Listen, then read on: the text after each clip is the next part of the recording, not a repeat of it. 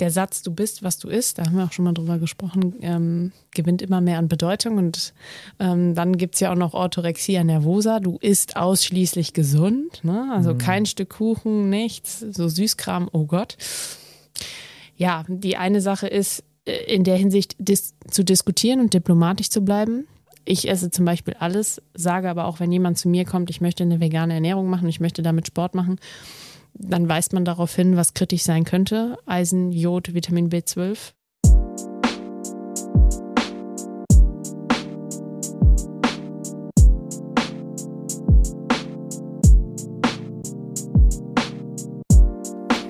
Hallo und herzlich willkommen zu einer neuen Ausgabe von Exercise Inside Out, der Podcast, wo Sport und Wissenschaft zusammenkommen. Ich freue mich sehr, heute wieder einen Gast dabei zu haben und äh, zwar den ersten Gast oder die erste Gästin, die äh, jetzt zum zweiten Mal dabei ist. Äh, ich darf euch wieder äh, Sarah Falder vorstellen. Äh, Sarah, ich freue mich sehr, dass du auch zum zweiten Part wieder äh, dabei bist. Ähm, wir hatten ja beim letzten Mal schon angefangen, das Thema Ernährung aufzurollen und haben da, glaube ich, schon einige Mythen geklärt. Ähm, wir haben da wirklich schon einige Fragen die wir ähm, aus dem Unterricht bekommen haben, äh, beantwortet. Und heute geht es an den äh, zweiten Teil. Das heißt, wir werden uns auf der einen Seite, ach so genau, wir können jetzt wieder die, die Klappe schlagen für den zweiten Part. Ihr kennt es schon bereits. Großartig. ähm, genau, wir werden uns heute ähm, eher mit den Mikronährstoffen beschäftigen. Letztes Mal haben wir uns ja mehr mit den Macros äh, beschäftigt, also Proteine, Kohlenhydrate, Fette und so weiter. Heute beschäftigen wir uns eher mit den Mikronährstoffen. Das heißt, wir gucken, wie sieht es zum Beispiel aus mit Eisen, mit anderen Mineralen, die man da braucht. Ähm, wir werden uns mit Kaffee beschäftigen und Koffein. Und ähm, ja, werden uns auch mal kurz über andere Sachen austauschen, was jetzt so in der letzten Zeit passiert ist, so direkt zum Einstieg. Ähm, ganz zum Schluss gehen wir auch auf das Thema vielleicht ne, Schlafen ein. Wie kann man durch Ernährung irgendwie das Ganze beeinflussen? Und genau, dann machen wir die, den Ernährungspart quasi rund. Ich freue mich auf jeden Fall sehr, dass wir uns da die Zeit nehmen und ja, machen da weiter, wo wir, ange, wo wir angefangen haben. Genau. Tipptopp. Okay. Ähm, Sarah, ich habe äh, gehört, ähm, dass du jetzt am Wochenende unterwegs warst ähm, in Hamburg mhm. und dich da etwas weitergebildet hast. Vielleicht möchtest du mal kurz erzählen, wo warst du, was hast du erlebt und ja, wie ist es dir in der Hansestadt ergangen? Ich bin ja ein riesengroßer Hamburg-Fan. Ähm, wie war es für dich? Ja, es war sehr interessant. Ähm, es war in der Hinsicht ein, irgendwo ein anstrengendes Wochenende, weil man hat natürlich wenig, wenig Zeit, so ähm, irgendwie mal runterzukommen, weil man auch ziemlich viel Input bekommt. Aber ähm, ja, es war in der Hinsicht sehr interessant, weil ähm, der ähm, Sport Science and Health Summit in Hamburg ähm, war in der Hinsicht ähm, praktisch orientiert, aber auch ähm, theoretisch. Und ähm, Schwerpunkt ist da ja immer die Sportmedizin und ja, ich konnte von Vorträgen bis ich ähm, kümmere mich darum, dass eine Wiederbelebung vernünftig funktioniert äh, und mit Unterstützung von einem Defibrillator ähm, eigentlich alles ausprobieren. Es ging auch viel um Rückengesundheit, ähm, Ernährung, ähm, das Problem, dass die Gesellschaft immer mehr sitzt. Ja, Immobilität, äh, wie kann man das unterbinden? Wir fanden es auch ein bisschen witzig, dass es immer wieder nach so Keynotes, wo jemand sehr hochdotiertes gesprochen hat, dann Yoga im Stehen gab. okay. Also das äh, war schon ähm, sehr interessant. Wir haben den Zusammenhang gesucht, ihn aber leider nicht gefunden. Und ähm, ja, also es war, es war sehr interessant und es war in der Hinsicht auch schön, dann auch ähm, ja, viele Leute wieder zu treffen, die man auch dann so schon durch Forschungsprojekte kennengelernt hat. Und ich glaube, da einfach mal wieder zusammenzukommen, war schon, ja, war schon schön. Waren da jetzt äh, viele bekannte Gesichter äh, vertreten in, in Hamburg? Auch so von der IST waren, glaube ich, auch einige dabei, oder? Ja, aber Sporthochschule war schon stark vertreten. also ähm, ich will jetzt nicht sagen, dass irgendwie jedes äh, dritte Poster von der Sporthochschule war, aber es war schon, also man hat sehr, sehr viele bekannte ähm, Gesichter gesehen und das Who is Who der Sportmedizin war dann auch schon, war dann auch schon da. Mhm. Ja, also ich glaube, die Sporthochschule hat sich das so ein bisschen eingeteilt. So manche Leute, die halt so eher im Gesundheitsbereich unterwegs sind, waren jetzt da in Hamburg. Ähm, andere, wo ich jetzt auch sehr gespannt sein werde, werden ja nächste Woche, also da, wo wir es jetzt aufnehmen, beim ECSS in Paris sein. Ich habe mich eher für Paris entschieden. Aber ja, also ich glaube, das ähm, ist dann immer, man kann nicht überall sein. Aber mhm. Hamburg ist auf jeden Fall bei mir immer sehr, sehr hoch im Kurs. Also ich bin wirklich großer Fan. Was hast du dir so neben äh, dem Summit quasi dann noch äh, angeschaut? Was war so dein Highlight äh, von Hamburg? Mm, da ich vor langer Zeit in Hamburg das letzte Mal war, musste man sich natürlich die Elbphilharmonie angucken. Ne? ähm, die stand da noch nicht, als ich das letzte Mal ähm, da war. Und ähm, ja, ich glaube jetzt auch so äh, zum Schluss haben wir nochmal eine Alster-Rundfahrt gemacht und da hat man nochmal so viel erfahren über, über die Bauwerke und wer ähm, da quasi schon mal vertreten war, wer was irgendwie für die Stadt getan hat, wie da die, die Geschichte dahinter ist. Das war eigentlich auch schon ähm, ziemlich interessant. Ja, und sonst ähm, das Essen in Gemeinschaft mit Leuten, die man kennt und wo man sich dann ausgetauscht hat. Und sonntags war auch noch der Halbmarathon Hamburg, Helle oh. Halbmarathon. Also oh. da konnte man dann auch direkt was, was Sportliches sehen und ähm, eine Freundin von mir ist da auch gelaufen, die hat ähm, ähm, Zeitläuferin gemacht, also hatte so eine Fahne an, ne? du kennst das ja auch, mhm. äh, 1,30 und die Leute rennen dann alle drumherum. Ist sie, ist sie 1,30 dann äh, äh, als Zeitnehmerin gelaufen? Ja. Okay, das also, muss man ja erstmal entspannt hinbekommen. Genau, die hatte drei, drei Männer in Begleitung und sie und alle hatten jeweils eine Fahne an und ähm, ja, dann sind die da gelaufen und es war sehr interessant, aber es war, also mir taten die Leute da auch ein bisschen leid, weil es war dann schon so um 10 Uhr hatten wir 28 Grad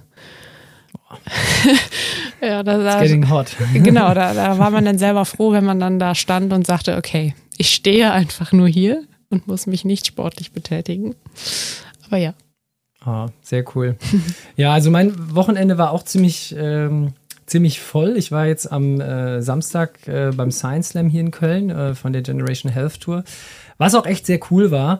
Wir hatten dann nur ein bisschen Probleme mit der Technik. Das äh, äh, war dann bei meinem Slam so, dass irgendwie der, der Pointer irgendwie nicht funktionierte.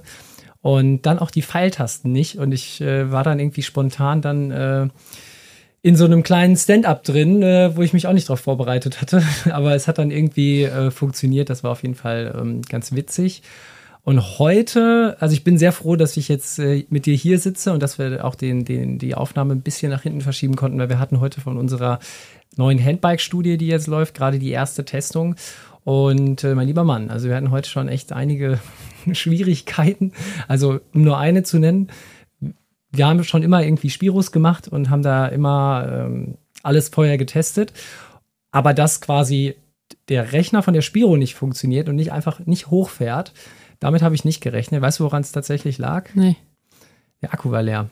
Nein. Also ich wusste gar nicht, dass in so einem, in so einem äh, PC, in so einem alten PC irgendwie irgendwo so eine Knopfzellenbatterie ist, die irgendwie, ah, ich weiß nicht, irgendwas mit dem Motherboard und so und dann die Synchronisation von irgendwie äh, dem Betriebssystem. Irgendwas war auf jeden Fall. Und äh, Gott sei Dank hat mein Kollege Heitham, nochmal äh, vielen Dank an Heitham, der hat uns heute gerettet, hat das dann noch irgendwie ausgebaut, eingebaut, die neue Knopfzelle reingepackt. Und dann haben wir die ganzen Sachen getestet, aber ähm, dadurch, dass ich in der letzten Zeit ziemlich wenig Schlaf hatte, ähm, war ich dann froh, dass das irgendwie alles geklappt hat und dass ich mich äh, mit etwas Koffein da quasi äh, in Form von Mate durch den Tag schleppen konnte. Und äh, weil ich ein König der Überleitung bin, äh, kommen wir direkt jetzt zur ersten Frage. Und zwar geht es da um Kaffee. Und ich weiß nicht, man hat es ja irgendwie schon mal äh, gehört, ähm, dass Kaffee irgendwie ähm, Nährstoffe entziehen könnte. Und das ist auch direkt äh, unsere Frage Nummer eins. Ähm, entzieht Kaffee dem Körper Nährstoffe? Was sagt eine ausgebildete Master äh, Humanernährungswissenschaftlerin zu so einer Frage? Hm. Nein. Ähm, also es ist so, ähm, Koffein aus Kaffee kann ähm, entwässern, also kann die Diurese steigern. Aber so wie der Körper immer darauf reagiert, kann er sich an viele Dinge gewöhnen. Und da gibt es dann auch einen Gewöhnungseffekt, dass ähm, die Wasserausscheidung mit dem erhöhten gewöhnlichen Konsum dann abnimmt. Was man aber immer bedenken sollte, gerade in Bezug ähm, dann auf die Nährstoffe, dass nicht nur die Nährstoffausscheidung darunter leiden kann, sondern auch die Nährstoffaufnahme. Also gerade bei zum Teil kritischen Nährstoffen, wo wir, glaube ich, auch gleich dann später noch drauf kommen, wie Eisen oder Calcium, kann die Absorption in dem Bereich gehemmt werden, wenn ich diese Stoffe gleichzeitig mit Kaffee aufnehme. Also wenn ich jetzt morgens zum Frühstück mir zum Beispiel einen Joghurt mache mit Müsli und ähm, ich trinke dann dazu einen Kaffee, weil ich sage, ich brauche einfach den Kick in den Tag, ähm, dann nehme ich das Calcium aus dem Joghurt einfach nicht so gut auf, weil das Eisen dann da dazwischen quasi steht, sage ich jetzt einfach mal so. Mhm. Ähm, wie das dann biochemisch ist, äh, braucht man jetzt, glaube ich, hier nicht in die Tiefe zu gehen. Ähm, aber das wäre dann ein Problem und ähm, in Bezug auf Eisen, ähm, um die Aufnahme da zu steigern, äh, gibt es dann ja nochmal andere Komponenten. Da kommen wir, glaube ich, auch gleich zu. Auf jeden Fall aber da keinen Kaffee oder Tee zu trinken, wenn man sagt, man möchte da wirklich im Bereich des Eisens ähm, was machen. Ja, und ansonsten kann man dann nur noch sagen, man kann Kaffee trinken. Ähm, und da ist es wichtig, dass ähm, Kaffee und Koffein in der Hinsicht dann auch einen ergogenen Effekt im Sport besitzen. Und da ist man jetzt dran, das von zwei Seiten zu beleuchten. Auf der einen Seite weiß man ja schon, dass das auf die Adenosinrezeptoren wirkt, ähm, dass man dann sich einfach wacher fühlt. Das wäre jetzt auch, glaube ich, der Effekt, den du dann ähm, haben wollen würdest. genau. Und ähm, dieser ähm, Fetteinspareffekt oder ähm, die, die Anregung der, der Fettmetabolisierung ähm, kann man bisher nicht wissenschaftlich eindeutig belegen.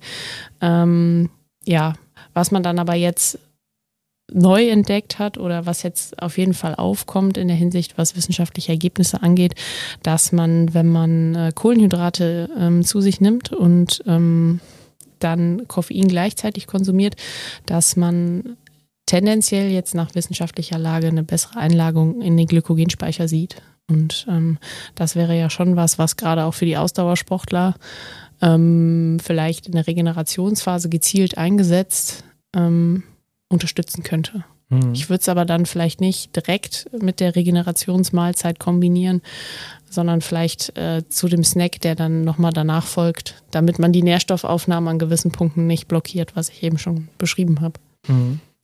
Wer jetzt sagt, so, boah, das ist so spannend, aber das entweder ich will es nochmal nachlesen oder das glaube ich euch nicht, ähm, ist gar kein Problem, äh, müsst ihr auch gar nicht, aber ihr könnt es ja nachlesen. Ja. Also die Studie ist jetzt zum Beispiel von Lurero und Kollegen von 2018, habe ich ja. mir von dir äh, aufgeschrieben, im International Journal of Sports Nutrition and Exercise Metabolism und wie alle ähm, Quellen, die wir jetzt hier irgendwie benutzen, findet ihr die auch in den Show Notes. Und vielleicht nochmal der kurze Reminder, ihr könnt auch weiterhin noch Fragen und Kommentare stellen, entweder in ähm, der jeweiligen App, in der ihr seid, oder ihr geht auf speakpipe.com slash ojquit und dann könnt ihr da mir eine Sprachnachricht schicken und direkt an der Diskussion irgendwie teilhaben und da Sachen noch machen. Direkt mal kurz äh, zwischengeschoben. Ah, okay.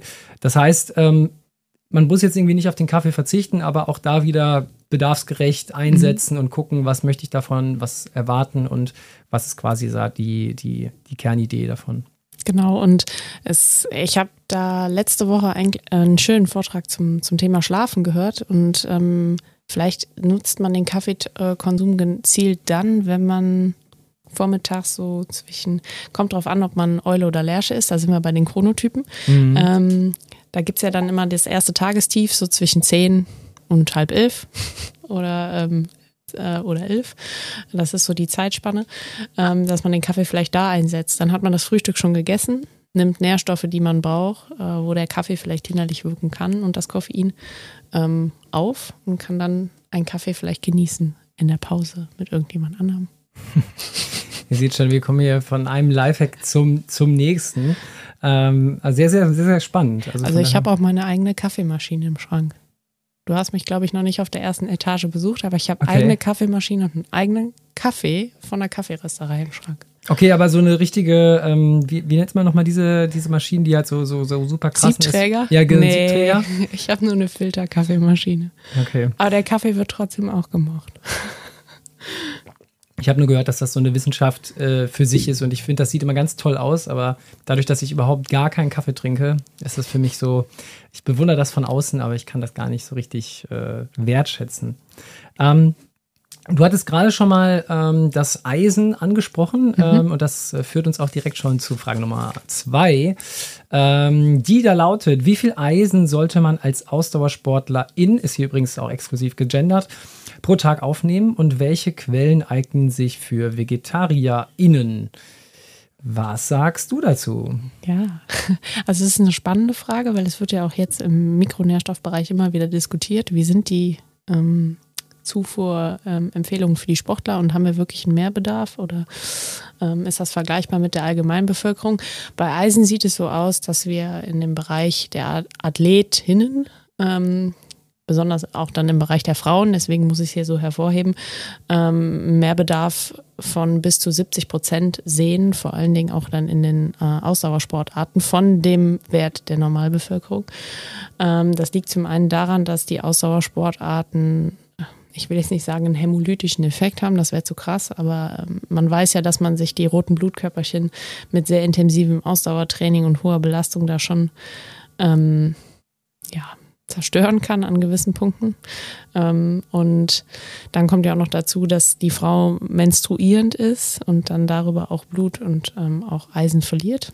Und so ergibt sich jetzt mal die erstmal die Argumentation für den Mehrbedarf in den großen ähm, Komponenten und dann kommen äh, Verluste über Schweiß, Haare, Haut ähm, etc. dazu. Das betrifft dann natürlich auch den Mann.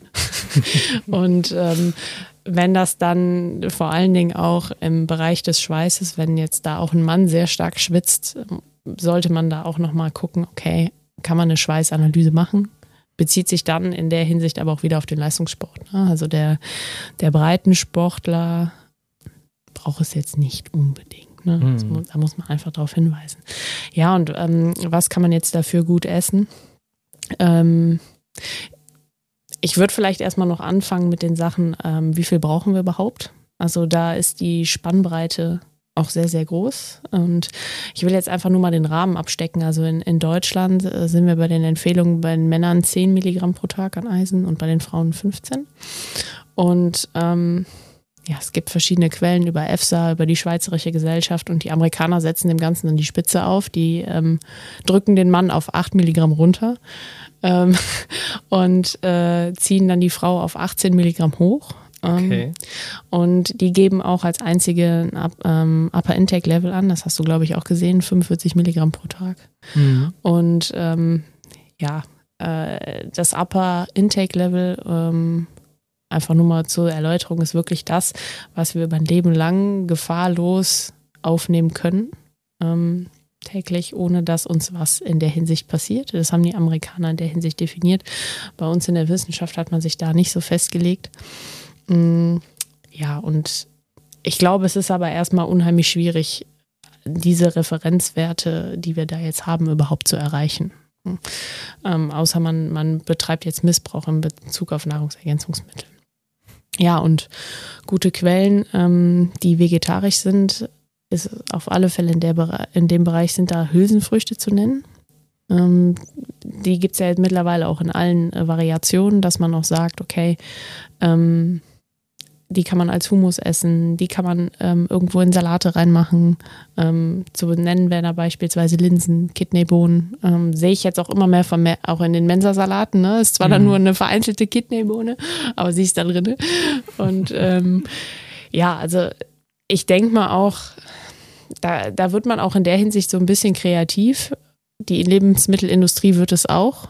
Ähm, sie setzt Eisen in der Hinsicht auch immer mehr den Ersatzprodukten zu. Also es gibt ja jetzt auch veganen Speck oder sowas. Da muss man dann aber immer aufpassen, okay, was macht man?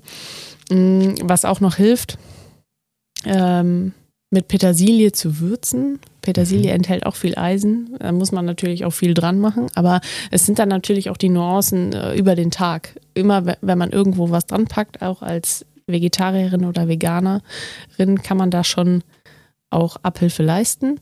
Man muss aber auch dazu sagen, ähm, wir hatten jetzt auch Ergebnisse vom Eduard Isenmann, damit bin ich auf den Kongress gefahren. Wir haben jetzt auch gesehen, die ähm, Eisenaufnahme war bei den ähm, Veganerinnen sogar höher. Ähm, also, dass sich, dass sich Eduard Isenmann ja. mit Eisen auskennt. Das ist einmal von seiner Körperstatur und das dass er natürlich Eisen hebt zu sehen. Ja. Aber wenn er, wenn man ihn jetzt schreibt, dann ist das ja E. Isenmann, dann sind wir schon bei Eisenmann. Also genau. vielleicht nur ganz kurz so als äh, kleiner Gag zwischendurch. Aber ja. Das ist immer sehr interessant mit seiner E-Mail-Adresse, ne? Ja, E. Isenmann. ja, und ähm, das haben wir auf jeden Fall gesehen, aber ähm, ich weiß auch aus der Studie, dass eine, die, ähm, wir haben ja da die ähm, die kam ja aus einem omnivoren Ernährungsstatus und dann haben wir die auf vegan ähm, einen Teil umgeswitcht. Und eine, ähm, das waren Handballerinnen, die zwischen 17 und 18 Jahre alt waren. Und da mussten wir wirklich eine Handballerin rausnehmen, weil die mit dem Eisenstatus Probleme hatte. Ähm, heißt also nicht, wenn ich viel Input gebe, dass das auch immer viel hilft viel, sondern wir müssen auch gucken, was kommt im Körper an. Und da ist es bis, das ist auch eine Holy Shit Diskussion, nur um das jetzt mal hier abzurunden. Ähm, ja, da muss man dann einfach gucken, was kommt wirklich an. Und das ist sehr wahrscheinlich bis dato noch aus den tierischen Produkten läuft das besser. Ähm, also es ist immer noch rotes Fleisch, ähm, auch Leber, das sind Innereien, wo das wirklich quasi so aufgesaugt wird. Und das schafft man mit pflanzlichen Produkten bis dato noch nicht. Also wenn wir da, glaube ich, mal den Mechanismus rausgefunden haben, okay, wie kann pflanzliches Eisen aufgenommen werden, wie kann man das triggern, ähm, was kann man vielleicht dazu essen, dass es gefördert wird. Ähm, also Vitamin C ist eine gute Fördersubstanz, aber was gibt es da vielleicht noch, dass vielleicht äh, Strukturen der Pflanze aufgeschlossen werden können, dass das Eisen zugänglich wird für den Körper, dass wir es verdauen können, weil da sind ja auch viele Pflanzenfasern drumherum ähm, aus Beta-Glukosestrukturen, die wir nicht verdauen können.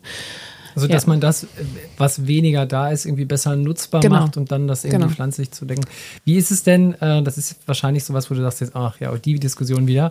Äh, wie ist es denn da mit dem Spinat? Es gab doch ja. irgendwie mal so früher diese Legende, so Popeye-mäßig, Spinat ist super gut und ganz viel Eisen.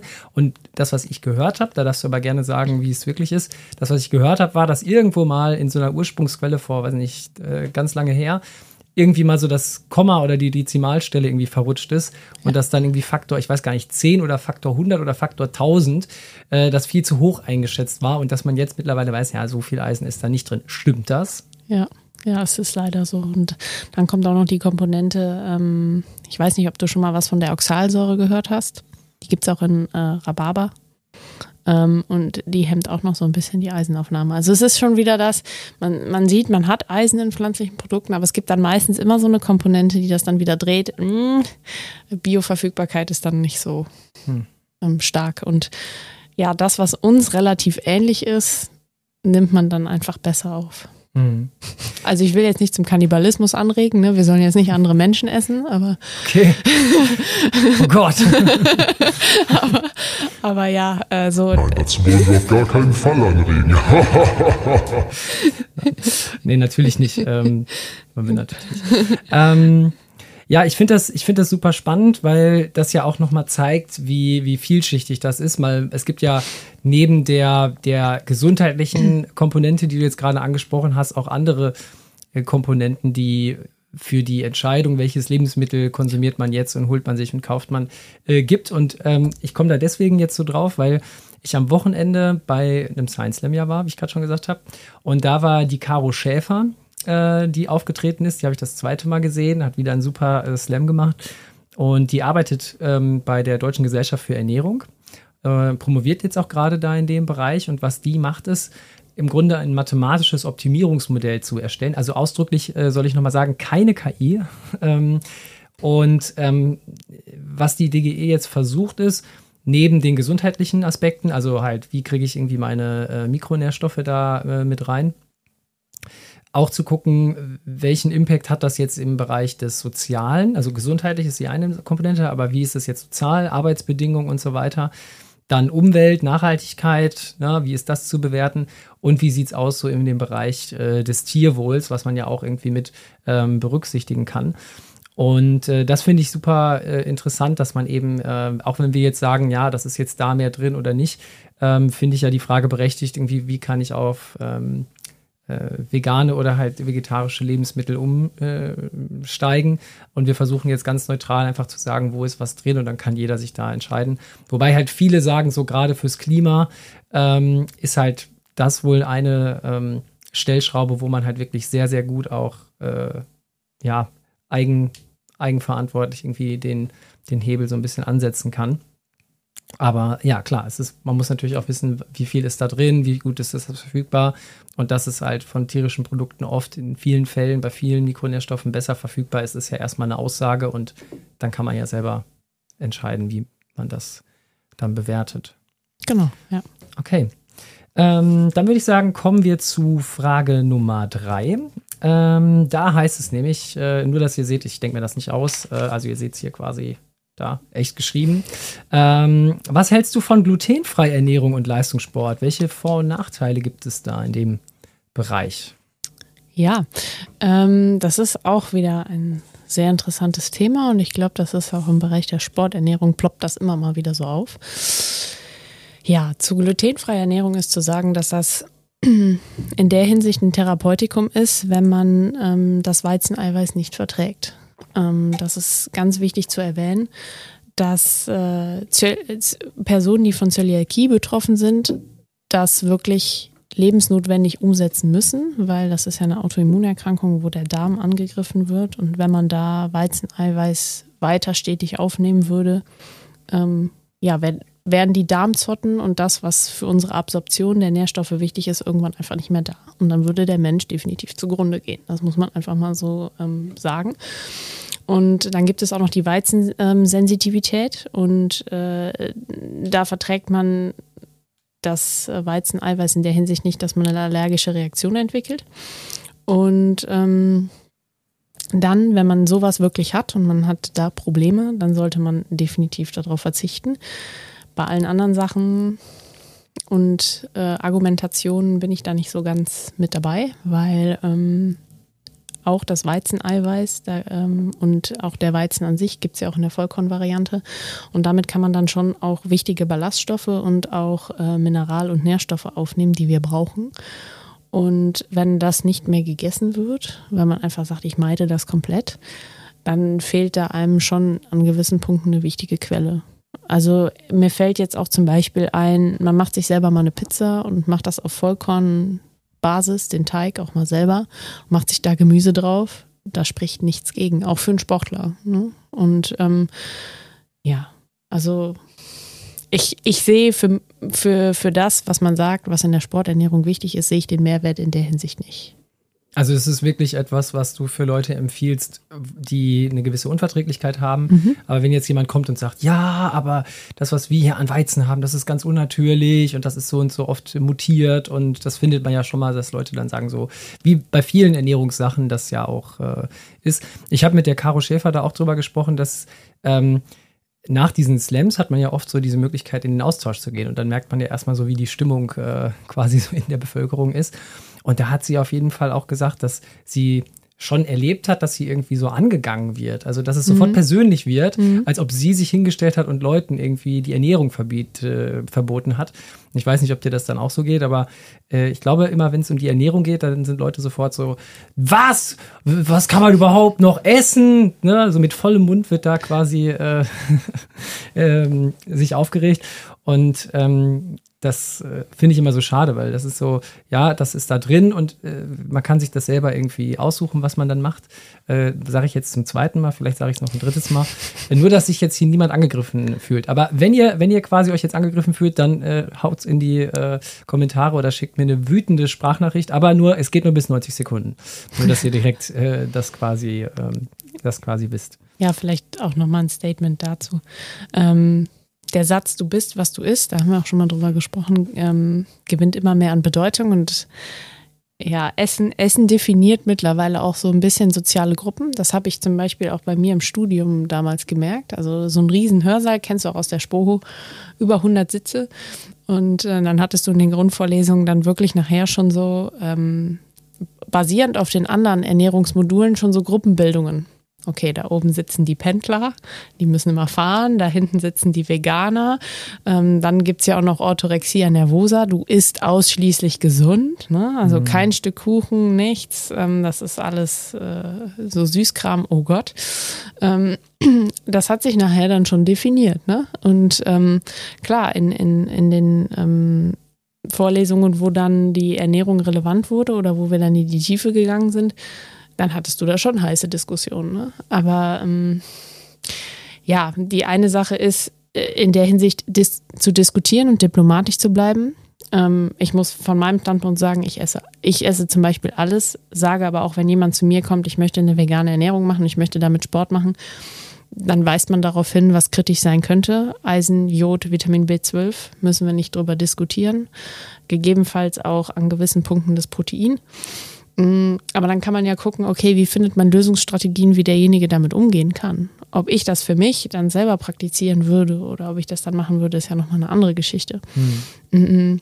Schwierig wird es nur dann, wenn, wenn mich jetzt jemand persönlich nach meiner Meinung fragt und dann wie die Caro das auch berichtet hat, das als Optimum nimmt und dann versucht, ja, zu sagen, ja, das, was du jetzt aber sagst, äh, damit gehe ich nicht konform. Ja, das ist ja auch in Ordnung. Aber dann so, ähm, ja, das dann auch nicht. Da, wenn man dann versucht, andere zu belehren oder so, ähm, ja, in ihrer Sichtweise ähm, zu formen, dass das, was man selber macht, so das Optimum ist. Das ist dann, glaube ich, ziemlich gefährlich. Und wenn Mhm. das dann auf eine persönliche Ebene rutscht, wo man Leute dann auch persönlich angreift oder vielleicht auch diffamiert, dann, dann wird es kritisch. Hm. Okay. Also das vielleicht so als Zwischenstatement, äh, dass äh, man da auch nicht einer Meinung sein muss, aber dass man dann auch respektieren muss, wenn sich jemand für etwas anderes entscheidet. Ähm, bevor wir zur Frage 4 kommen, äh, weil mir jetzt gerade noch keine schlaue Überleitung eingefallen ist, aber die kommt gleich. ähm, äh, bei meinem Vater war es zum Beispiel auch so, der hat sich auch, ähm, ich weiß gar nicht, vor ein, zwei Jahren nochmal mit Ernährung beschäftigt und hatte dann auch so ein, wie das halt so ist, dann gibt es ja auch immer diese Ernährungskurse und diese Seminare und die sind ja schon oft sehr, meiner Meinung nach, sehr meinungslastig, also wo dann jemand für sich was gefunden hat und dann ist das genau das und das muss man dann so umsetzen. Und bei dem Kurs oder bei dem Seminar, wo mein Vater war, da ging es so, alles, alles ist Säure-Base-Haushalt. Und da kommt jetzt, jetzt kommt die Überleitung zu Frage 4.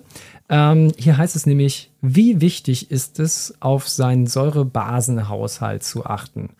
Kann es quasi sein, dass man durch viel Training übersäuert, sodass es zu Leistungseinbußen kommen kann. Ich würde ja ergänzen, kann das vielleicht sogar ein Trainingsreiz sein? Da musst du uns vielleicht kurz äh, mit deiner Meinung abholen. So, äh, was hat es mit diesem Säure-Base-Haushalt irgendwie äh, zu tun? Was ist überhaupt Säure? Was ist Base? Und welche Ernährung führt jetzt irgendwie dazu? Siehst du da Problematiken für die Leistungsfähigkeit? Okay, vielleicht fängt man mal dann wirklich bei der Basis der Base und der Säure an. Ganz, ganz kurz, da gibt es von mir. Oh, ich muss das hochdrehen. Okay, genau.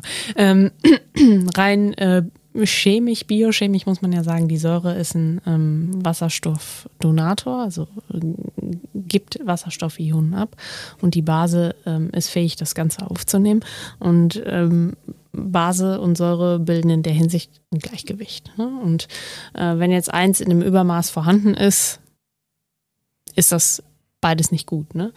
Und ähm, deswegen ist die Diskussion um den Säurebasenhaushalt eigentlich schon immer so ein bisschen, hm, ja. ähm, man muss aber dann auch dazu sagen, der Säurebasenhaushalt, den wir mit der Ernährung ähm, marginal beeinflussen können, ist ja was anderes als das, was wir äh, im Muskel haben.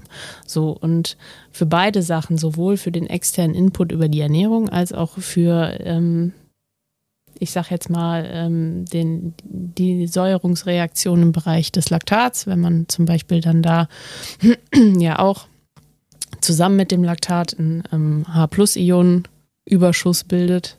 Ich bin ja jetzt nicht aus der Sportwissenschaft, ich begebe mich jetzt eher so in dein Gebiet, aber das ist so das, was ich mitgenommen habe. Genau, also wichtig einfach nur, Laktat macht den Muskel auf gar keinen Fall sauer, aber Genau. wie du es schon richtig gesagt hast, mit dem Laktat werden auch H-Ionen gebildet und Genau. das äh, ne, führt dann dazu, dass der pH-Wert äh, Sinkt. und Ja. das bedeutet gleichzeitig, dass es etwas säurer wird, genau. Genau. Aber ähm, wie das dann ja auch so ist, der Körper hat sich da ja auch schon Puffersysteme, Bicarbonatpuffer im Blut etc. Ähm, angeschafft, sage ich mal so, in der Evolution, dass wir das abfangen können. Und so ist es eigentlich mit der Ernährung auch. Und ähm, ja, wenn man jetzt so mal darüber nachdenkt, ist das in der Ernährung aber so ein bisschen paradox. Mm, Wenn man jetzt, ich kann ja mal so ein bisschen von mir berichten, es war immer so, dass ich gerne Säfte getrunken habe zum Frühstück, auch so O-Saft und sowas, denkt man sich, oh, man tut sich was Gutes. Und dann bin ich irgendwann zum Zahnarzt gegangen und dann sagt er mir, mm, Karies. Mm, ah ja, wo kommt das denn her? Ja, sie haben zu äh, eine zu hohe Säurelast. So, und ähm, Lebensmittel, die zum Beispiel im Mund sauer wirken, wie zum Beispiel Säfte, wirken an sich im Körper, und das ist ganz interessant, basisch. Und ähm, Lebensmittel, wo wir es eigentlich nicht vermuten, die wir sehr gut essen können, ähm, zum Beispiel ähm, Fleisch und auch tierische Produkte, können im Körper ähm, das, was positiv im Mund dann wirkt, im Körper zu einer Säurereaktion beitragen. Aber ähm, es ist immer die eine Sache, wir können es abfangen das sollte man wissen. Und die Säure der Lebensmittel spielt jetzt nur eine Rolle und deswegen habe ich mich als Beispiel genannt, wenn man wirklich in der Hinsicht Probleme hat in Bezug auf Kariesbildung oder die Zähne. Dann sollte man mit Fruchtsäften oder einer zu hohen Säurelast dann spielt aber auch wieder der Fruchtzucker eine Rolle, so am Rande. Ähm ja, ich wollte jetzt gerade sagen, weil du sagtest so, ja, irgendwie, ich hätte jetzt mit Karies auch eher den, den Zucker assoziiert, aber ist dann quasi Säure plus Zucker so das Schlimmste, was du irgendwie deinen, deinen genau. Zähnen im Punkto Karies quasi antun kannst. Genau, und das wäre eigentlich in der Hinsicht auch erstmal der wichtigste Punkt, auf den ich eingehen würde, wenn da Probleme bestehen. Und da muss ich zum Beispiel jetzt persönlich dann auch aufpassen.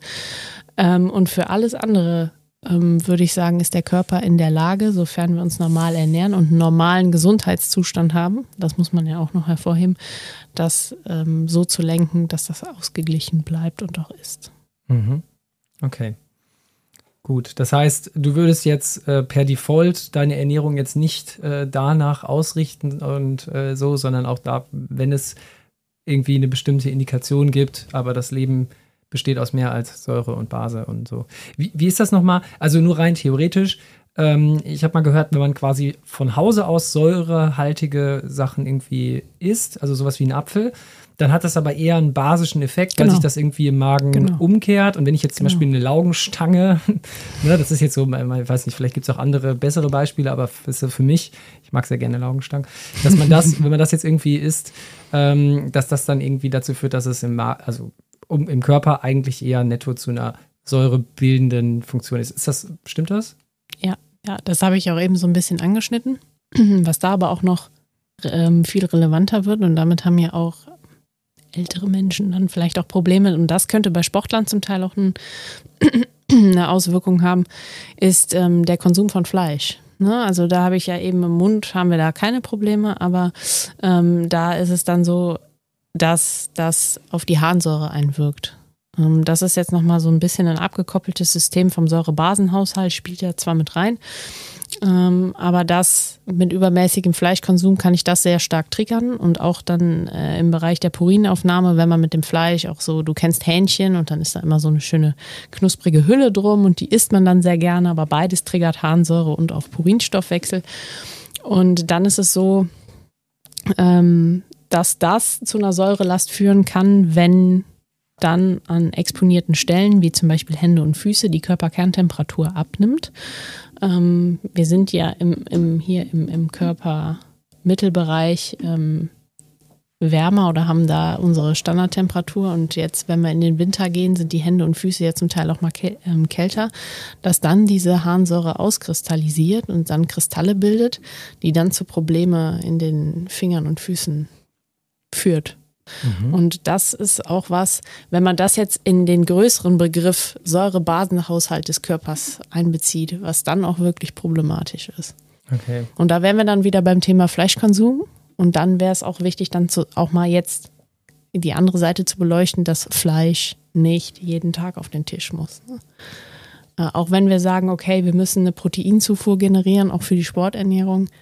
Nein, das geht dann auch über andere Quellen. Einfach um es dann jetzt auch mal gegenüberzustellen. Sehr schön äh, nochmal auf, auf den Punkt gebracht, dass man das äh, auch mitnimmt.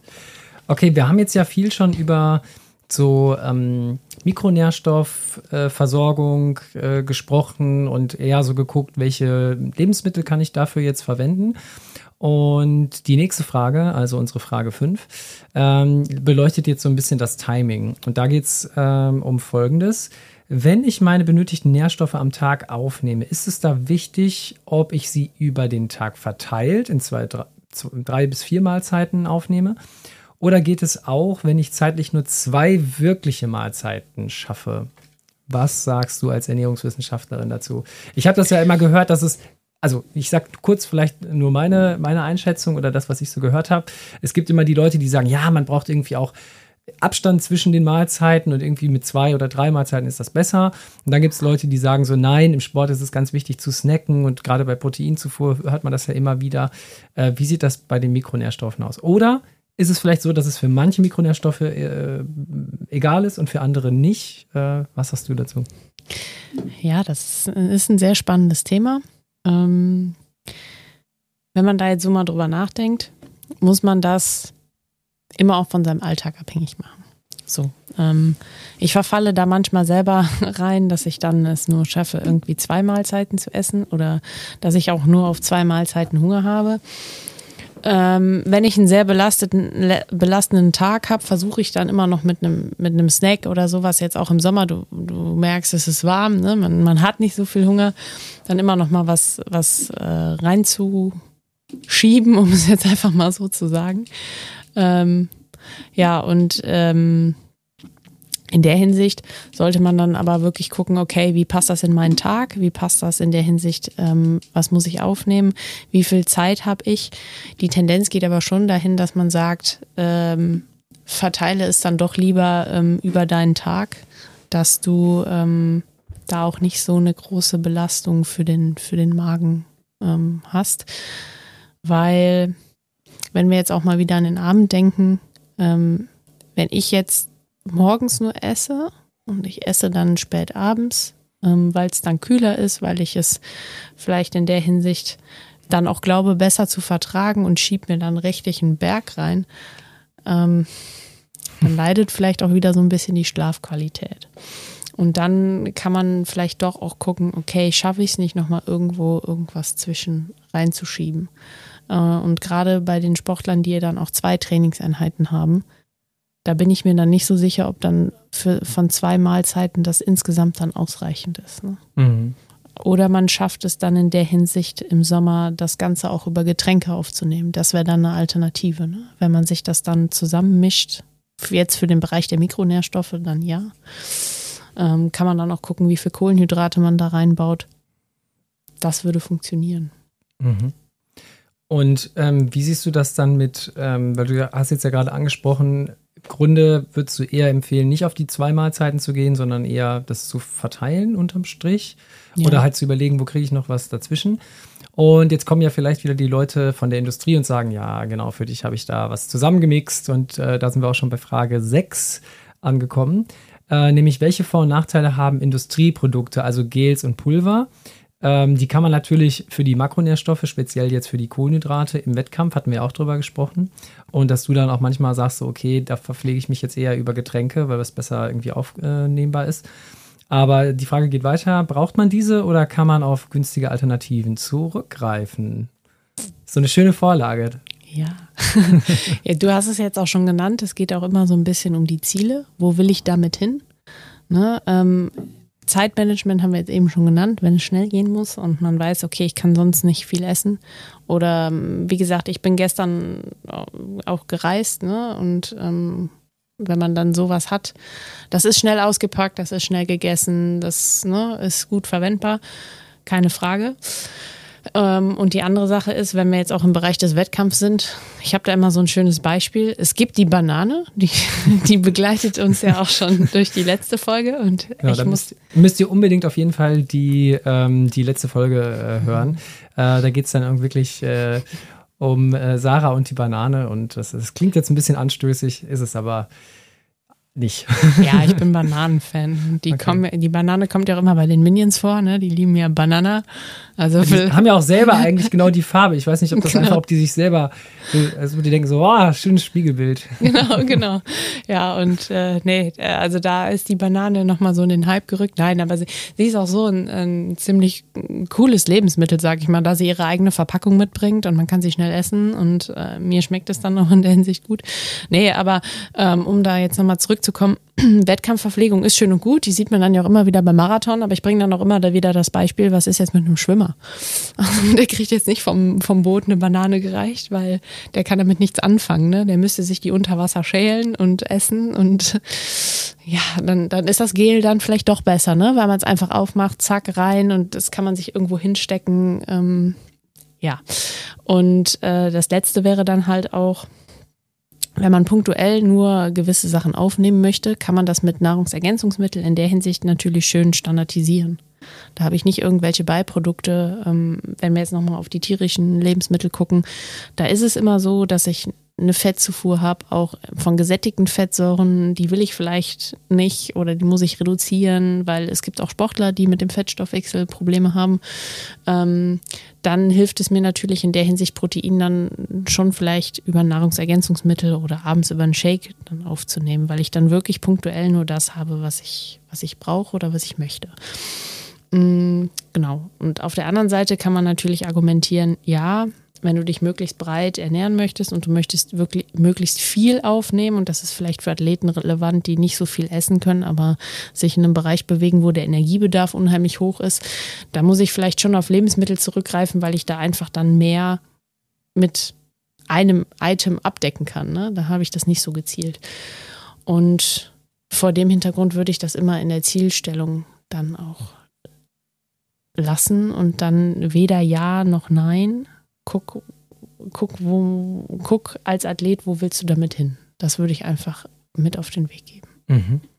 Jetzt ist es ja bei ähm, einigen Athleten so, also die, die jetzt wirklich so einen Kaderstatus äh, genießen, auf der einen Seite haben sie immer mit einer Sache zu kämpfen, die sehr wichtig ist, aber wo ich auch aus von vielen Athletinnen und Athleten weiß, dass es nicht immer einfach ist.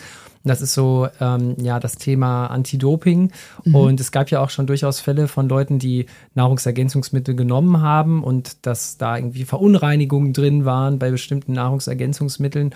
Deswegen müssen ja gerade auch die sehr hochklassigen Athletinnen und Athleten da sehr aufpassen. Und äh, die nächste Frage führt uns quasi genau dahin, ähm, nämlich die Frage, ähm, welche Prüfverfahren gibt es für Nahrungsergänzungsmittel? Sicher? Fragezeichen. Wie oft geprüft? Zertifikate? Fragezeichen. Also gibt es da so bestimmte Siegel oder so bestimmte Listen, die äh, dir anzeigen, okay, das ist einigermaßen safe. Ähm, kannst du da vielleicht kurz ähm, drauf eingehen? Ja, also wenn man sich da erstmal auch grundlegend informieren möchte, ist eine gute Anlaufstelle auch immer die NADA. Ne? Ähm, da gibt es auch die NADA App to Go, die hat das einerseits aufgelegt ähm, für ähm, Medikamente und deren Inhaltsstoffe. Die haben aber auch Informationsseiten, was so Nahrungsergänzungsmittel und auch ähm, Nahrungsmittel angeht und streuen das eigentlich auch ziemlich breit, dass jeder Bescheid weiß. Trainer, begleitende Personen, Athleten. Ähm, da kann man gerne mal ähm, nachsehen. Und der zweite Punkt, was sich dann auf die Nahrungsergänzungsmittel spezialisiert, ist die Kölner Liste. Und die Kölner Liste ähm, arbeitet in der Hinsicht dann auch mit der Sporthochschule zusammen. Und ähm, ja, letztendlich, um das mal zu erklären, die Kölner Liste ist ein, ähm, ein Tool im Internet. Da kann man dann ähm, ja, na, spezifisch nach Nahrungsergänzungsmitteln diese eingeben und ähm, dann, wenn die auf der Liste draufstehen, stehen sie drauf, dann kann man auf die zugreifen und dann weiß man als Athlet, okay, dieses Nahrungsergänzungsmittel wurde in Kooperation mit dem CEPREDO der Sporthochschule auf ähm, ja, verbotene Substanzen getestet. Ähm, das ist auf freiwilliger Basis von den ähm, Herstellern. Die sagen dann, okay, wir wollen auf die Kölner Liste drauf, wir wollen Transparenz schaffen, dass unser Produkt das einfach nicht erhält. Dann geht das in den Zertifizierungsprozess. Ähm, dann ähm, wird das im Labor geprüft. Also erstmal eine Charge und ähm, dann kriegt man diesen Status. Und das wird dann auch immer mal wieder holt und dann weiß man, okay, da sind keine Substanzen drin. Und für die Kaderathleten ist es so, ähm, die sich jetzt auch am Olympiastützpunkt an der Sporthochschule bewegen, die kriegen dann auch wirklich Produkte aus dieser getesteten Charge, dass die absolut wissen, okay, zu dem und dem Prozentsatz, ich will jetzt keinen nennen, aber bin ich eigentlich sicher. Ne? Mhm. Wenn ich das verpackte Produkt, so wie es vom Händler kommt, erhalte.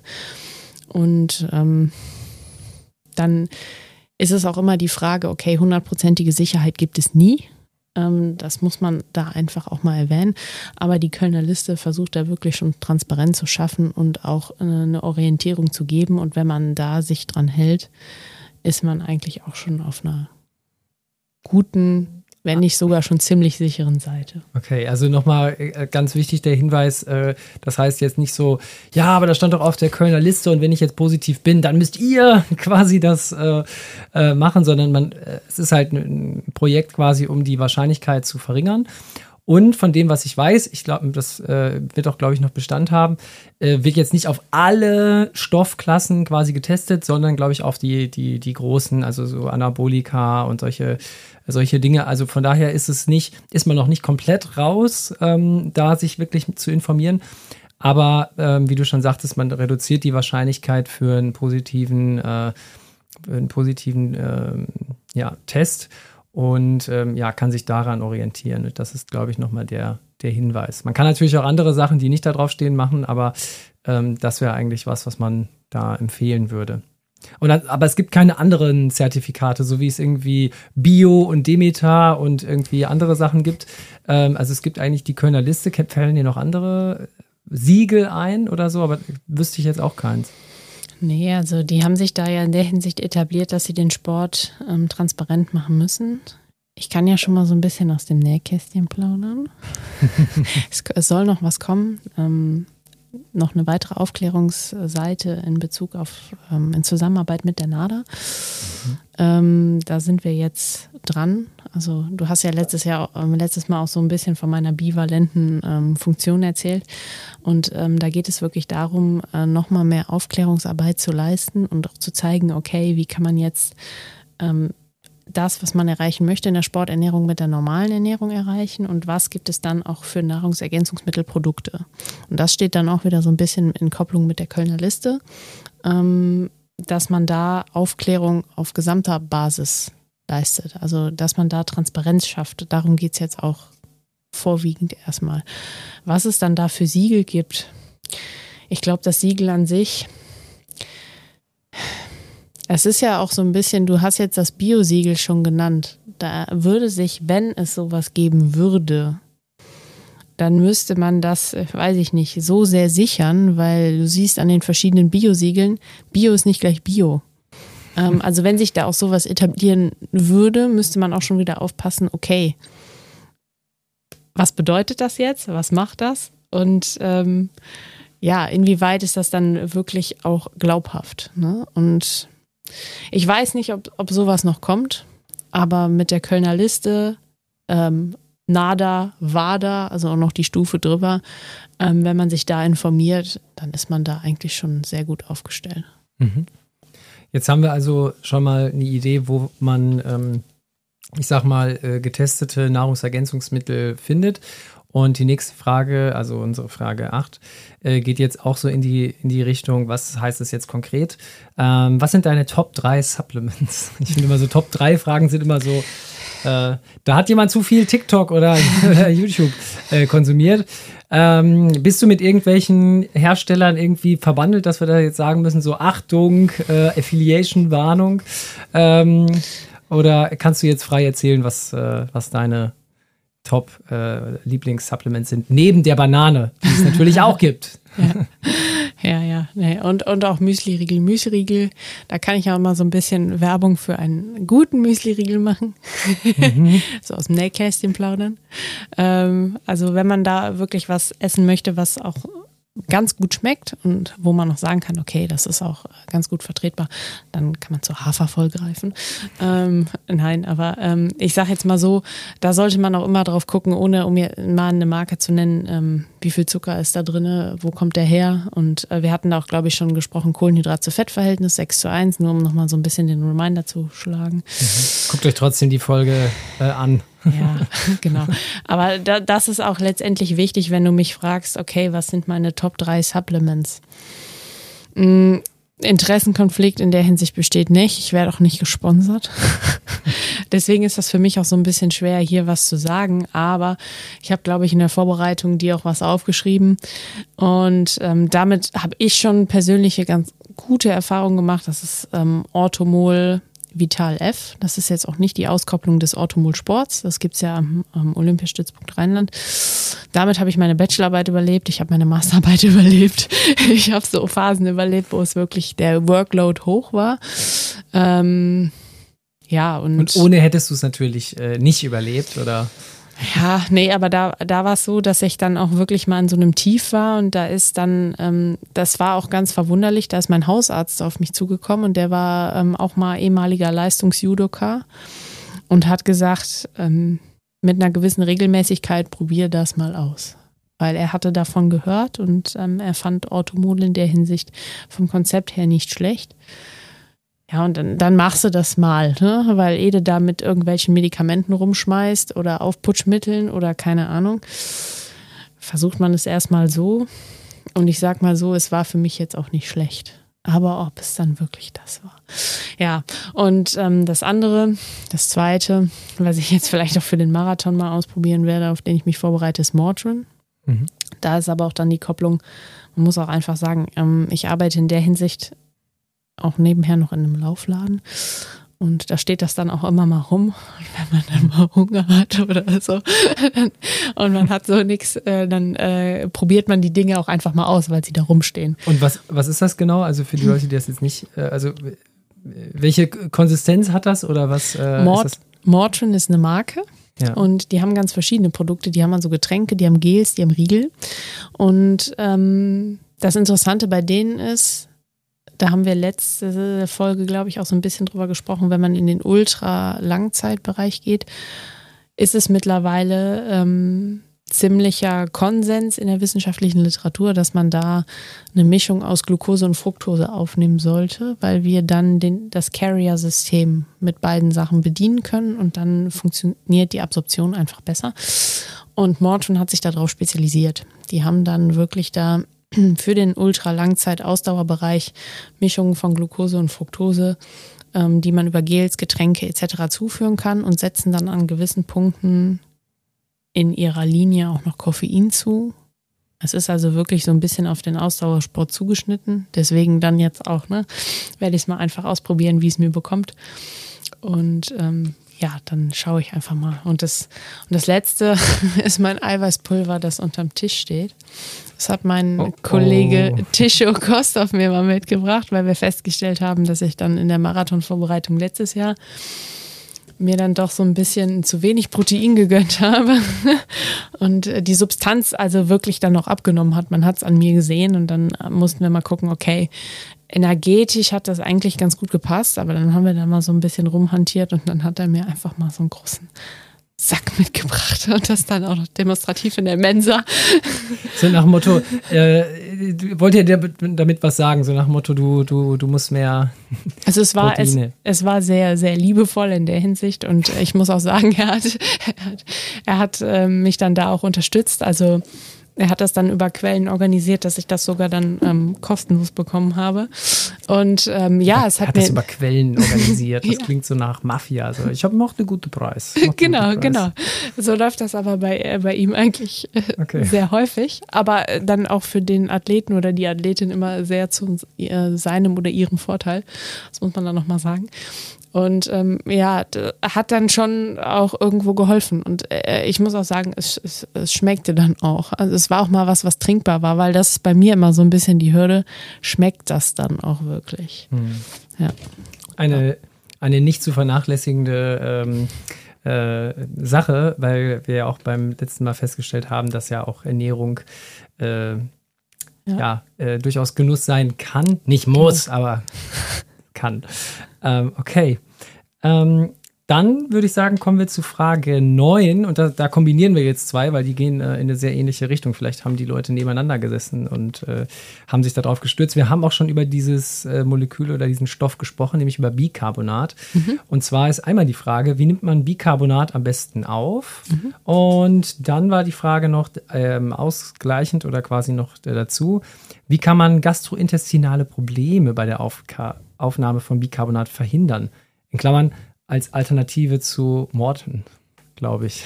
Okay. Steht hier mit drin. Ähm, ich muss äh, zugeben, dass ich mit Bicarbonat bisher wenig Erfahrung gemacht habe. Ähm, ja, und ich würde es so versuchen, Bicarbonat, wenn dann ähm, über Flüssigkeiten aufzunehmen, mit einem kleinen Snack, der unabhängig von dem Bicarbonat ist. Mm, also ich würde mir das in ein Getränk reinrühren oder ein Sportgetränk nehmen, was eine Bicarbonatbasis mit drin hat. Und dann was dazu essen, was man gut verträgt. Ein Müsli-Riegel, die Banane. ähm, oder äh, weiß ich nicht. Also in der Hinsicht, oder vielleicht auch vor einem Wettkampf ein Wäckchen, ein Rosinenwäckchen, das, was man wirklich gut verträgt. Und ja, dann würde ich das einfach mal ausprobieren. Sobald ich aber merke, okay, ähm, ich habe das jetzt vor einer intensiven Trainingseinheit mal genutzt. Das sollte man dann sowieso. Oder ich habe es auch mal in einem Wettkampf benutzt und es bekommt mir nicht. Dann würde ich es einfach auch lassen, weil es ist ein Effekt da, aber das, wie du das auch schon mal dargestellt hast, das ist wirklich dann für die Obersten der Obersten, um die letzten Prozente rauszuziehen. Da würde ich jetzt nicht irgendwie was veranstalten, um mir da irgendwas reinhauen und sagen, ja, jetzt funktioniert's und dann mhm. ist nachher da das Problem. Ich meine, klar, Placebo-Effekt ist auch ein Effekt und wir brauchen auch nicht alle irgendwie die, teue, die tolle äh, Uhr, ähm, aber es kann ja ein Motivator sein, aber auch nochmal die tief hängenden Früchte sind immer die Basis und nicht unbedingt die die tollen Nahrungsergänzungsmittel. Aber ich glaube, von dieser Liste oder von diesen ähm, Konsensus-Statements, die man so hat, so welche Sachen äh, helfen irgendwie, da ist ja äh, Kohlenhydrate immer an Top 1, äh, dass das irgendwie hilft. Ähm, Koffein und Bicarbonat ist ja, glaube ich, auch irgendwie mit, mit drauf. Also das ist ja eine von den Sachen, die von den Nahrungsergänzungsmitteln wohl noch ähm, am ehesten irgendwie äh, da nachweisbaren Effekt hat, oder? Genau, aber dann kann man ja auch wieder hingehen, wie ich das erklärt habe, fest und flüssig kombinieren. Und ähm, dann kann man ja auch gucken, über welche Basis, wie muss ich das Verhältnis staffeln, wie viel muss ich wirklich trinken, wo vielleicht das Bicarbonat drin ist und wie viel nutze ich dann ergänzend an festen Lebensmitteln, dass mir das auch dann nicht den Darm oder die Absorption weghaut oder dass da irgendwie das Wasserverhältnis osmotisch dann nachher nicht mehr stimmt. Ähm, das ist dann aber auch immer da so ein bisschen so eine Frage, persönliche Austestung, sage ich jetzt mal. Mhm. Da eine genaue Empfehlung zu geben, ist schwierig. Okay. Gut, wir kommen so langsam, langsam zum Ende. Wir haben noch zwei Fragen. Und die nächste Frage, die Frage 10, da geht es um die Supplementierung von Elektrolyten. Wir haben ja beim letzten Mal schon über äh, Osmolarität äh, gesprochen. Wenn ihr das wissen wollt, guckt dann in Folge 12 halt rein. Ähm, und die nächste Frage, da geht es um Supplementierung von Elektrolyten, Fragezeichen. Äh, Magnesium, Calcium, Natrium, Punkt, Punkt, Punkt. Wie viel? ja, ähm, wir hatten da letztes Mal auch schon äh, mal drüber gesprochen, da hast du mir was geschickt, ne? Magnesium? Nee. Ja, stimmt, ja, genau. Da ja. hatte ich, äh, ich hatte ein Video gefunden äh, auf YouTube und da ging es um Magnesium. Das war aber auch äh, ein Affiliate-Video, wo man sich dann fragen kann, hm, weiß ich nicht, Digga, ist das jetzt wirklich. Wobei, warte mal, ich habe sogar das Original äh, irgendwo hier ähm, mit drauf. Also, wo man sich jetzt irgendwie fragen kann, ja, Wiefern ist das jetzt irgendwie objektiv, äh, wenn man jetzt irgendwie dann danach irgendwie Produktplatzierung dann hat? Ähm, und da hatten wir, glaube ich, drüber gesprochen, so, naja, ich glaube, der Effekt ist nicht so groß und das braucht man wahrscheinlich nicht so sehr, aber ähm, ja, wie, ähm, wie würdest du das sehen? Also ist es, also welche sind denn, welche sind wichtig oder ab wann würdest du das sagen? Ist das dann wieder so was für dein Beispiel Ultra, Ultra äh, Belastung, wo man das dann äh, fahren kann und fahren sollte? Ähm, ja, auf jeden Fall. Ähm, wichtig ist erstmal zu erwähnen, weil es ja auch, glaube ich, die brennende Frage ist, wie viel wovon. Ne? Ähm, das hat sie ja auch schon extra hervorgehoben. ganz wichtig, es gibt ähm, für diese äh, Mineralstoffe Referenzbereiche und ähm, für einige gibt es dann ja auch das Upper Intake Level, was ich eben schon mal erwähnt habe. Aber das sind Orientierungsmarken. Wie viel du zum Beispiel brauchst, wie viel ich zum Beispiel brauche, ähm, wissen wir in der Hinsicht nicht genau. Ne? Also wir können das über die Schweißanalyse, wie viel wir verlieren, ähm, analysieren.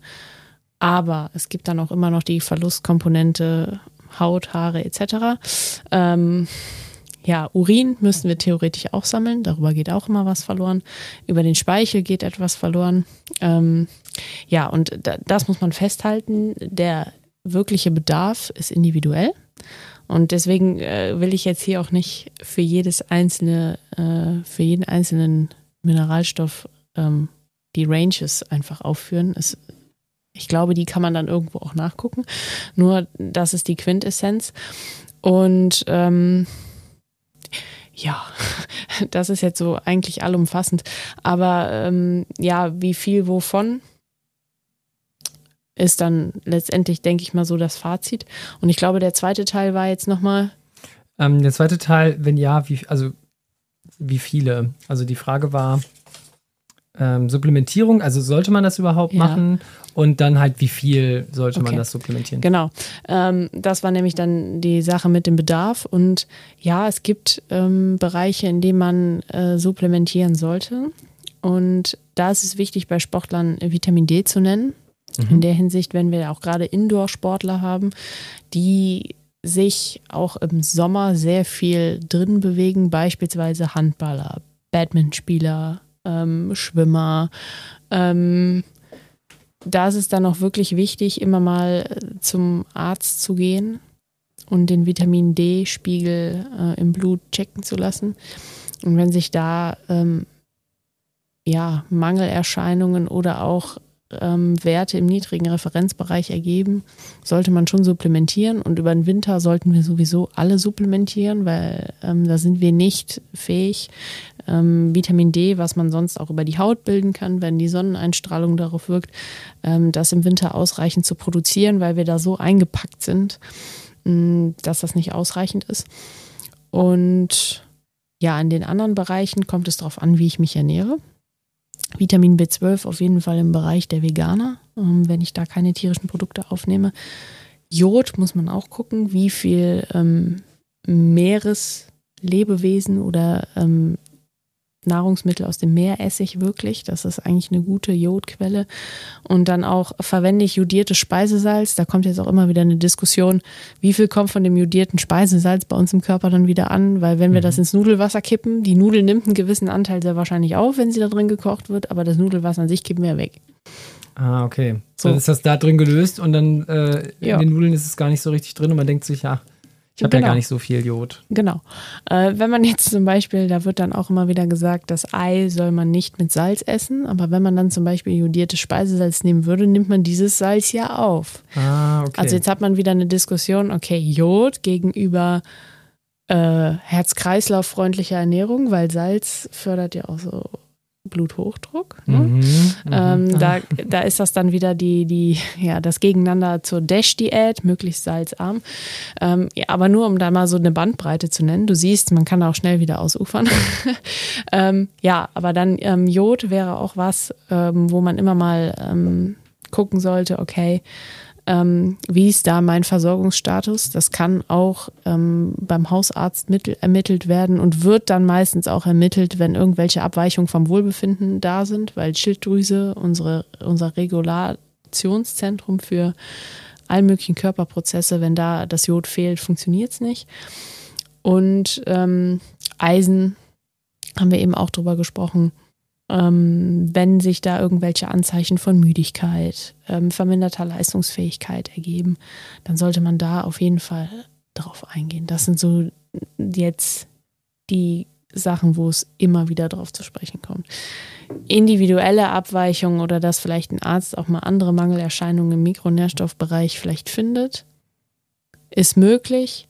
Ähm, da muss man dann aber auch punktuell drauf hinarbeiten. Und ich würde nicht da mit dem Gießkannenprinzip einfach langgehen und sagen, okay, ich kipp mir da jetzt was rein und dann wird das schon funktionieren, weil man muss auch immer darauf hinweisen, die fettlöslichen Vitamine können sich, ähm, fettlöslichen Bestandteile, wie zum Beispiel auch die fettlöslichen Vitamine, können sich dann ablagern ähm, und dann auch vielleicht auch mal ein bisschen zu viel sein.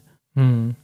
Also ihr seht, wir kommen an diesen bedarfsgerecht und irgendwie angepasst auch nicht drumherum. Also es gibt da, wie wahrscheinlich beim, beim Training ist mir das auch aufgefallen, wenn man jetzt wirklich mal versucht, äh, evidenzbasiert zu äh, Training zu planen, dann kommst du ab einem gewissen Punkt. Es gibt natürlich Empfehlungen und das gibt es auch bei der Ernährung. Also gibt es viele Parallelen, aber wenn du es halt auf eine Person zuschneiden musst, dann musst du immer genau gucken, was sind die, was ist so genau Situation, was sind die Ziele, was ist vielleicht auch die bei, bei der Ernährung irgendwie das, was man ähm, zu sich nehmen möchte. Und ähm, dann wird es halt schnell, kann man ausufern und man kann halt auch, äh, ja, man muss sich das dann eben genau angucken. Und deswegen ist es, glaube ich, auch äh, hier mit dieser Podcast-Folge noch nicht getan. Ich denke, das ist, das kann mal so ein paar äh, Mythen aufrollen und vielleicht ein Interesse wecken.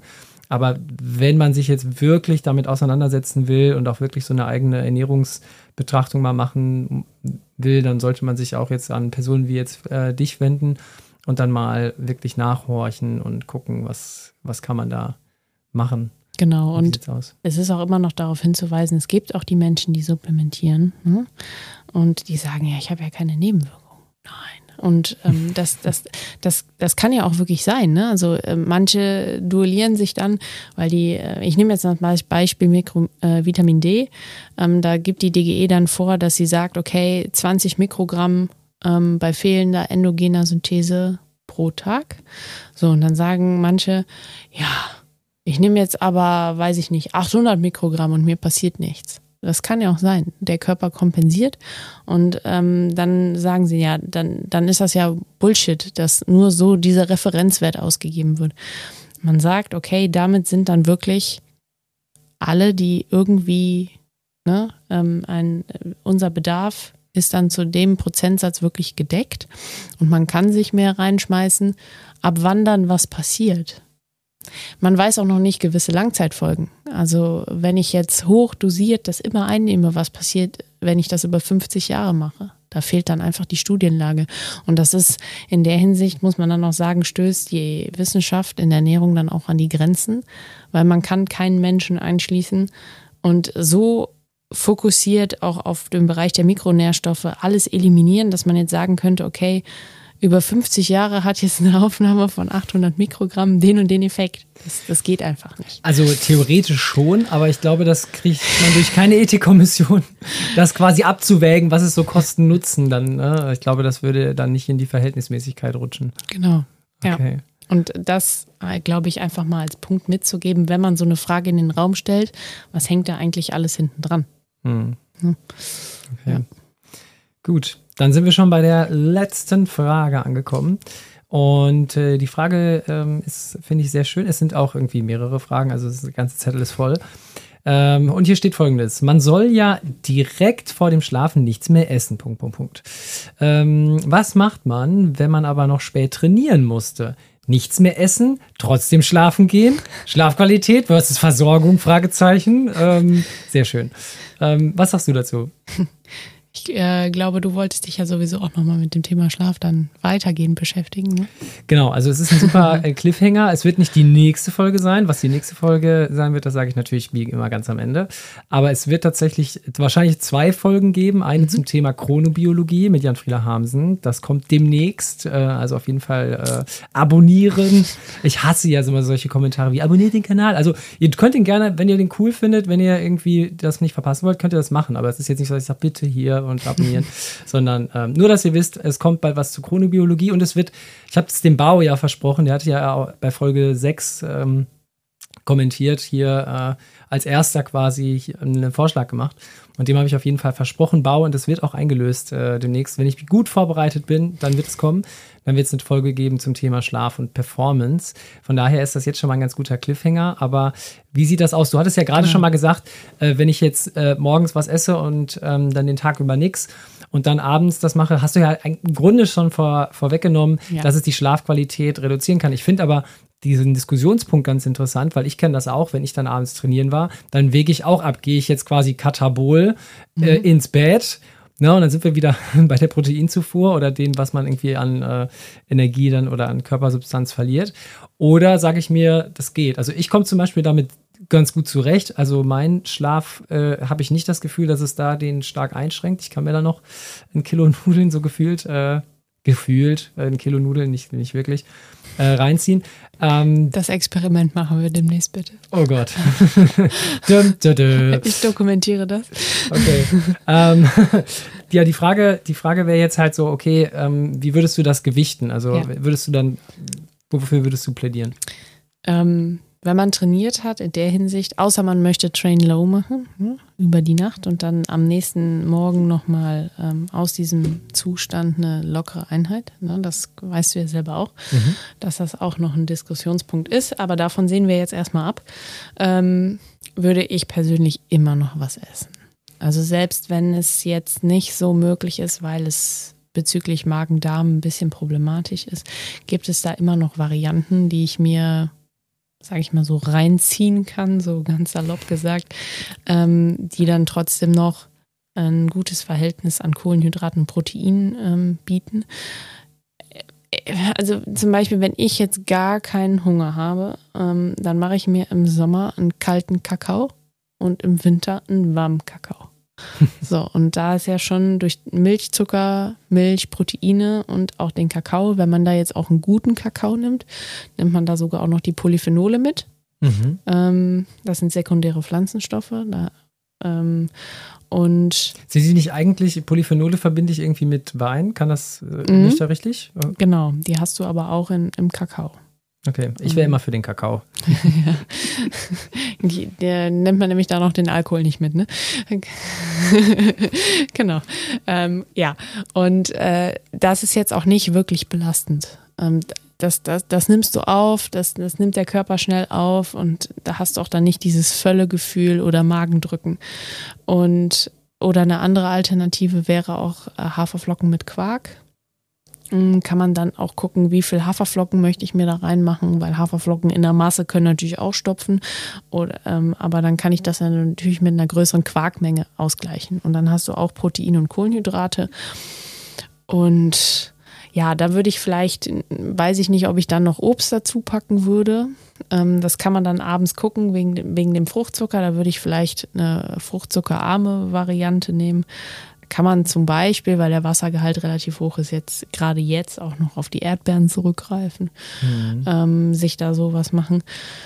Ähm, ja, aber das ist auf jeden Fall gut essbar und da muss jetzt keiner kämpfen. Und ansonsten ähm, gibt es in der Hinsicht dann auch noch kleine Müsli-Riegel, die gut essbar sind. Da kann man dann vielleicht auch mal auf einen Proteinriegel zurückgreifen, wenn es jetzt das Einzige ist, was geht.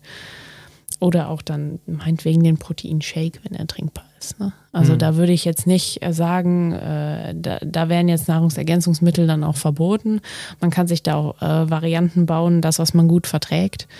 Ähm, manche machen sich dann auch abends vielleicht noch ein Omelett aus Eiern. Ne? Ähm, ich habe auch schon erlebt, manche andere machen sich dann noch einen Pfannkuchen.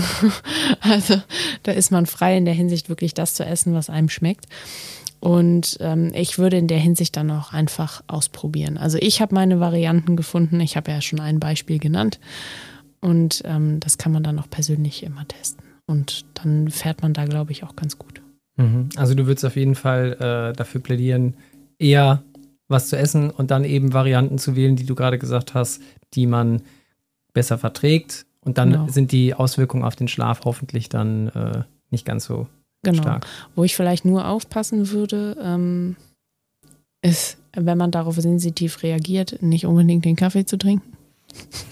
Okay, also das, da würden jetzt wahrscheinlich und- mal Leute sagen so, okay, also darauf, auf die Idee wäre ich jetzt nicht gekommen, aber Ja. manche kommen vielleicht auf so abgefahrene Sachen. Genau. Ähm, äh, manche können auch Kaffee trinken und gehen dann schlafen. Das gibt's auch. Sind die klassischen Non-Responder. Oder die ihre Dosis schon so hochgeschraubt haben, dass bei einer Tasse einfach nichts mehr angeht. genau. Ähm, aber der äh, noch ein ganz interessanter Punkt ist, ähm, vielleicht dann auch mit sehr scharfem Essen aufpassen. Ja, das macht, also das macht ja auch äh, den Körper einfach, äh, regt es ja auch jetzt mhm. extrem an und manche fangen dann auch gerade jetzt im, im Sommer dann irgendwie an zu schwitzen. Mhm. Also noch mal mehr vielleicht, dann gehen die Poren auf. Genau, und ähm, ich erlebe es bei mir immer selber auch, wenn ich zu viel Knoblauch abends esse. Also richtig. Man geht zum Beispiel zum Spanier oder sowas. Ist ja super mit Tapas oder so. Mhm. Ähm, ist ja auch meist dann eher später. Genau. Ähm, dann ist da sehr viel Knoblauch drin und es ist sehr ölhaltig. Das Öl ist zwar auch irgendwo gesund, aber dann Knoblauch und viel Fett. Ähm, das vertrage ich persönlich nicht gut, aber das sind vielleicht auch nochmal so zwei Fallen, wo man so ein bisschen reintappen kann, wenn man da empfindlich ist. Vielleicht dann da auch drauf achten. Also es ist zwar vielleicht dann auch schön zu sagen, okay, ich habe jetzt trainiert und ich schiebe mir da jetzt noch ordentlich was rein. Aber wenn man dann vielleicht auch irgendwo noch nach dem Training eingeladen ist und man weiß, okay, ich habe morgen vielleicht irgendwie was Wichtiges, eine wichtige Trainingseinheit, dann kann man ja auch vielleicht darauf achten, okay, mm, dann was zu essen, was dem entgegenkommt mit etwas weniger Fett und vielleicht etwas weniger Knoblauch, wenn man da zum Beispiel darauf reagiert. Mhm. Also ihr seht, es gibt immer Alternativen und man kann sich auch in den auch mit den extremen Details beschäftigen, aber ich hoffe, dass jetzt alle quasi mit der, mit der, mit dem Gesamtkonstrukt dieses Zweiteilers jetzt ähm, ja einige Ideen quasi bekommen haben, um da so das Thema Ernährung irgendwie rund zu machen. Ähm, von daher muss ich erstmal äh, mich nochmal bei dir ganz herzlich bedanken für ja den ersten Zweiteiler, den ersten QA und äh, ja, das Thema jetzt hier äh, rund zu machen. Ähm, Vielleicht kurzer Ausblick in die äh, nächste Episode. In der nächsten Episode ähm, kommen mehrere Specials auf euch zu. Es wird die erste englische Folge sein, weil das erste Mal internationaler Gast dabei ist. Ich werde mit Stephanie Poplinski aus Kanada äh, über das Thema Schwangerschaft und ähm, äh, Sport sprechen. Also was kann man irgendwie vor der Schwangerschaft machen oder in der Schwangerschaft, um sich darauf vorzubereiten, weil äh, Stephanie sagt immer so, die, die, äh, die Geburt ist dann quasi so, die, sind die Olympischen Spiele äh, für die Frauen und darauf muss man sich auch eben entsprechend vorbereiten und die, darauf, äh, das kann man auch entsprechend nachbereiten, um dann eben diese Folgen, die das mit sich bringt, ähm, äh, ja, doch zu, äh, ja, abzuschwächen. Ähm, es wird auf jeden Fall auch an der einen oder anderen Stelle so ein bisschen Saw-mäßig, wenn sie so die ganzen Nebenwirkungen, also ich hoffe, dass die Leute noch nach der nächsten Folge immer noch Lust haben, äh, äh, schwanger zu, äh, zu werden. Ähm, was ihr vielleicht gar nicht mitbekommen habt, äh, jetzt während dieser Folge sind wir auch bei über 1000 Minuten Exercise Inside Out. Ähm, das freut mich auf jeden Fall sehr. Ähm, von daher, es geht auf jeden Fall weiter mit den nächsten Episoden. Ähm, und wir werden auch in einer der nächsten Episoden noch über das Thema, ähm, wie kann ich das jetzt umsetzen? Wir haben jetzt ja einen Zweiteiler zur Ernährung gemacht. Und äh, ein Freund von mir, der auch Science Slam macht, Timo Sievernich, ähm, der wird äh, in der übernächsten Episode äh, dann von mir interviewt, weil der nämlich mit einer KI ähm, erstellt hat, mit seiner Crew zusammen. Und äh, da geht es dann darum, ja, wie kann man so Empfehlungen geben. Also äh, äh, bleibt auf jeden Fall dabei. Ähm, Nochmal an dich ganz, ganz herzlichen Dank. Und ja, wir sehen uns dann in der nächsten Folge. Ähm, mein Name ist Oliver Quittmann. Ähm, ja, vielen Dank fürs Zuhören. Viel Spaß beim Training und dir natürlich auch beim Essen. Und ja, wir sehen uns dann beim nächsten Mal. Ciao.